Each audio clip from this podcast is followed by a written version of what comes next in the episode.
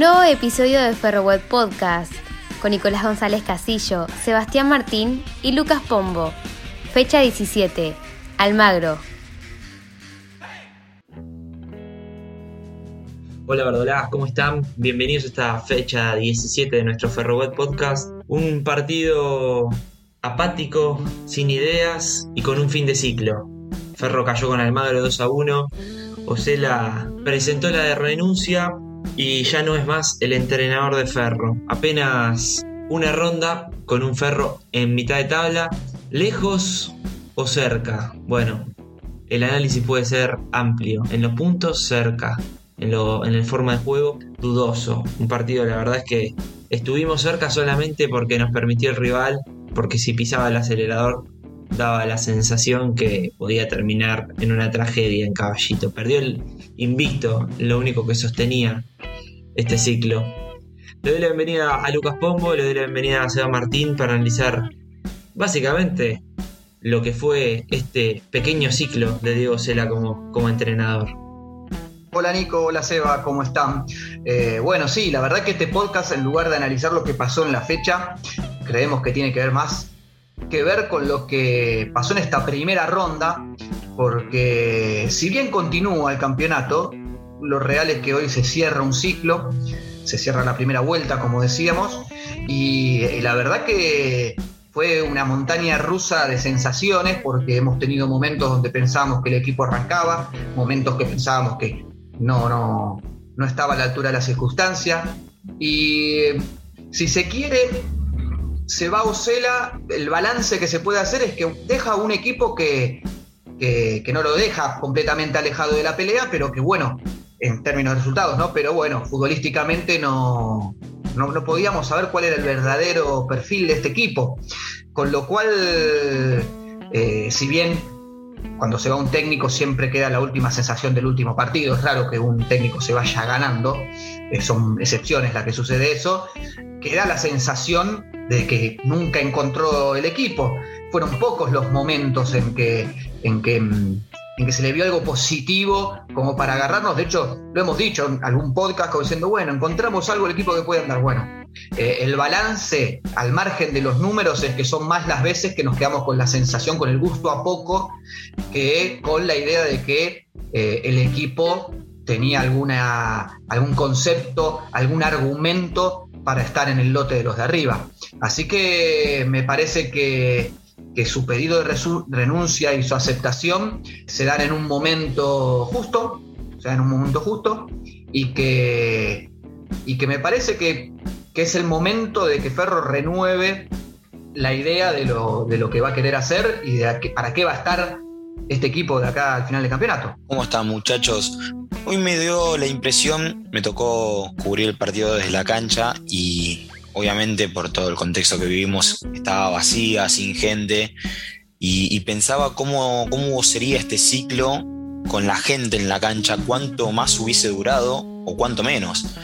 Y siento que más allá de la lejanía que ya tiene el fútbol y este plantel con la gente, no en el sentido, o sea, me refiero a la lejanía por la que la gente no puede ir a la cancha, eh, siento que jamás traspasó la tele, jamás traspasó la pantalla, nunca pudo generarle algo en la hinchada, no sé, un sentido de vos decir, bueno, confío en este equipo, siento que tiene algo para demostrarme, más allá de que a veces por algunas rachas los resultados se daban o, no estaba tan lejos Ferro, no está tan lejos Ferro. Siento que nunca hubo un... Nunca se representó de esa manera, nunca lo sintió tanto el hincha. Y, siento que también, si uno se pone a analizar cómo fue el inicio de este ciclo, Osela llega entre un sinfín de nombres, medio a las apuradas porque el torneo arrancaba. Eh, tuvo un mercado de, pase, de pases muy, apurado, muchos refuerzos a último momento, eso también repercute y lo habló muchas veces Osela hasta con nosotros, de que el trabajo, viste, se hacía más corto. Pero siento que, que, aún así es como que las cosas se empezaron a hacer más de un principio y más allá de que algunas cosas sí se fueron corrigiendo y que hay ciertas cosas para destacarle o para eh, rescatarle, el ciclo en sí fue medio sucio, eh, no bien hecho, no bien realizado y creo que también se da eh, por ahí la salida de Ocela y, y, las formas sobre todo. esto que dice Seba eh, es, es fantástico, hacerse esta pregunta de qué hubiese sido Docela si, si hubiese habido público. Y la verdad, esta pregunta para mí nos vuelve a, la conclusión que anticipaba en mi primera intervención. Qué sensación rara, porque hoy recién es el primer partido que Osela pierde de local. Entonces, si el público de Ferro hubiese estado en la cancha, hubiese visto la mayor cantidad de triunfos de Ferro, eh, algunos empates, y aún así en algunos empates una sensación mala, como fue el empate con, a ver, mala desde el resultado con Defensores de Belgrano, pero algunos empates chatos también, incluso algunos triunfos que no merecíamos ganar y ganamos, en el caso de, se me ocurre decir, el, de Barraca Central porque fue con empuje sobre el final, y el de Rafaela donde en realidad metimos un pelotazo y después nos defendimos. Entonces, tenés una variedad de sensaciones en cada uno de los partidos. O sea, te puedo nombrar un partido para cada sensación. Un partido donde digas, che, empatamos, es una cagada el resultado, pero la verdad no jugamos mal como defensores de Belgrano. Partidos que los ganamos con contundencia. Partidos que ganamos 2 a 0, que se puede decir con contundencia, pero como, con Morón, que hasta el minuto 30 podríamos haber estado perdiendo 2 a 0. Es tan eh, eh, irregular y podés ver 7.000 perfiles diferentes de este equipo. Y esa irregularidad creo que es lo que le termina condenando a Osela, porque, porque te, desconcierta, porque decís, ¿cuál es el verdadero equipo? De visitante parecía que era todo un desastre, te cosecha dos victorias, partidos que parecían que estaban pero servidísimos como el instituto que vas ganando 2 a 0 y después te empata pero te merecieron hacer cuatro goles. Es rarísimo eh, el ciclo para analizar de por sí.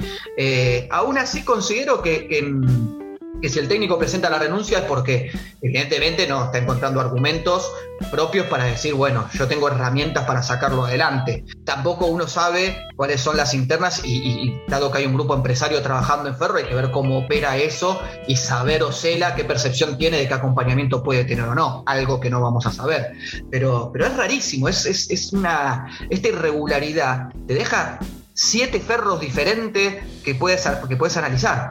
Una cosa que marcó Seba muy bien, muy atinado para mí, es, lo del feeling entre el equipo y, el hincha. No porque el equipo no haya transmitido por momentos algo que digamos puede generar algo distinto. De hecho, creo que el hincha sostiene que a pesar de los malos resultados, este equipo es el más competitivo que tiene desde hace mucho tiempo. No así Ocela con la gente. Creo que desde, desde su arranque ha sido muy criticado por Ferro. Incluso nosotros hemos sido muy criticados por intentar encontrar aspectos positivos ante ciertos resultados que no, que no se dieron, como el ah. partido con defensores. A eso quería ir, Nico, ¿eh?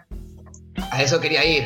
Sí, perdón la interrupción, pero. No, no, por eh, favor. Eh, eh, en este último que estás diciendo de cómo la gente incluso se puede llegar a enojar con nosotros, tenés que somos hinchas, un medio partidario y que no tenemos más intereses que, el bien de Ferro, te das cuenta que medir la intensidad del hincha por redes sociales incluso, porque creo que lo más genuino puede pasar en, en, la cancha y es lo que no tenemos. ¿sí? Eso me interesa. Las personas que van a la cancha y que de golpe se puede generar una silbatina, un malestar, pero medirlo en términos de redes sociales, podemos cometer el error de de pensar que ahí hay una estadística de algo y, lo real que el intenso enojado en las redes sociales hace mucho más ruido que persona que capaz tienen un criterio analítico un poco más profundo que el resultado en sí.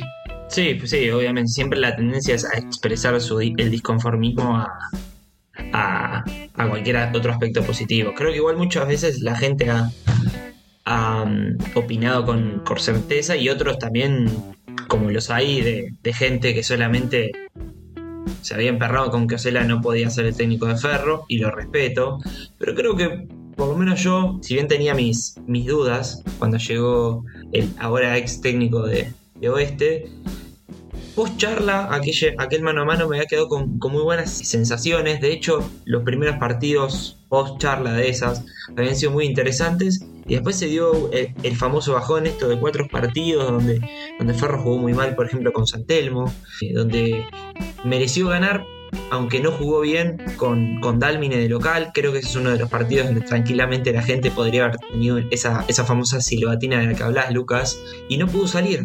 Y me parece que, que el ciclo de Diego Sela con gente dentro del campo, dentro de las tribunas, habría sido mucho más efímero, mucho más corto. Algo más que quisiera agregar, es que el ciclo también, va, el ciclo, cualquier cosa en realidad siempre tiene un contexto eh, alrededor y siento que el, desagrado que quizás tenga el hincha con, el ciclo Cela se da por un contexto en el, en el cómo llegó y también en el, transcurso. ¿A qué me refiero? Jorge Cordon estaba muy identificado con el equipo, eh, con el club, con la gente, era muy querido. Eh, se fue de una manera un cuanto desordenada, e injusta para algunos, para mí al menos. Y, Diego también llega, no tanto por él personalmente, pero sí llega en un momento donde eh, llega un, grupo empresario donde si es un gerenciamiento, si no es un gerenciamiento, eh, si simplemente es una ayuda, bueno, lo que fuera que, hay con Bragarnik. Eh, también llega, es como que hay una distancia también con eso que hace que él ya se lo miraba mal desde un principio a Diego. Personalmente nunca le tuve muchas fichas ni fe a este ciclo, no consideraba que sea un acierto, más allá de que coincido con Nico de que después de la charla le rescaté muchas cosas a Diego, no tanto de su forma de, jugar o de plantar los partidos, pero sí de entender cómo ver las cosas. Eh, él se, mostró siempre muy sincero, muy autocrítico y eso creo que, hay, que hay que valorarlo. Y siento que esto del contexto un poco explica también por qué este desagrado del hincha con Ocela. Siento que, para ponerlo con otras palabras, si Ocela fuese el técnico de otro club, que no, estuvo, no está en ese contexto que está ferro de urgencia de tener que sobresalir sí o sí, y de destacar sí o sí en este campeonato, seguramente Osela eh, seguiría siendo el entrenador en la, segunda rueda, porque si vos vas a la tabla no estás tan alejado, pero Ferro, por el contexto justamente que hay, te exige algo más. Y bueno, Seba, en ese sentido, me sacaste las palabras de la boca, ¿eh? porque la verdad que iba a intervenir y lo que quería decir era esto. Osela, nosotros tuvimos la posibilidad de charlar, bueno, lo vieron todos, aceptó estas reglas de juego. Él no renegaba esto que decís vos. En este club venía con estas condiciones. Y eso habla de una transparencia donde nunca puso argumentos, hay que valorarlo esto, porque no es común en el fútbol. No ponía excusas ante la derrota o no ponía excusas para decir no, el trabajo a largo plazo y, mucho humo que se suele usar en los técnicos para, para no reconocer los déficits que uno tiene. Eso hay que reconocérselo porque no es menor y hemos tenido casos como Radaeli, que fue un espanto en Ferro, que encima se quejaba del plazo y hasta se fue diciendo que Ferro una locura a la gente, que no entendía lo que sucedía. Osela no se metió en esa, lo cual para mí es una virtud. Hay que decirlo esto también. No te metas con eso, Lucas, que después llama por teléfono para, quejarse. Y no, le podemos llamar ni aunque, ni aunque eh, dirija al Manchester United. Así que se, enoja el, pibe, el pibe Rada. El pibe Rada se enoja. Sí, tengamos cuidado. Yo creo que es lo que sí es necesario en cualquier caso, y, si bien Braganic llega a Ferro con lo que fue el modelo Defensa y Justicia y, con esos pergaminos, también tiene los malos Bragarnik, ¿eh? o sea, hay ejemplos que yo te puedo poner, en San Lorenzo no lo quieren ni ver, es una realidad eso. Pero bueno, si vamos a tomar el buen ejemplo de Bragarnico de su grupo empresario, es el caso de Defensa y Justicia, hay una coherencia de técnicos a lo largo de toda su estadía. Quiero creer que esto se va a respetar en Ferro y que no van a llamar un técnico que esté en las antípodas de. Lo que pasa es que Osela tampoco era fácil de clasificar. Y entonces, ¿cómo, ¿qué podemos pensar que es un perfil parecido al de, al de Osela? Es raro. Pero, pero bueno, yo lo que debería tener Ferro en todo caso es una, línea y decir, bueno, vamos a empezar a respetar esto porque aunque no se nos dé este año, que yo quiero creo que el objetivo es que se dé este año, bueno, ser consecuente a lo largo del tiempo porque ahí se pueden ver resultados. Llegamos al final, muchas gracias Lucas, muchas gracias Seba, nos reencontramos la fecha que viene con un nuevo Ferro Podcast.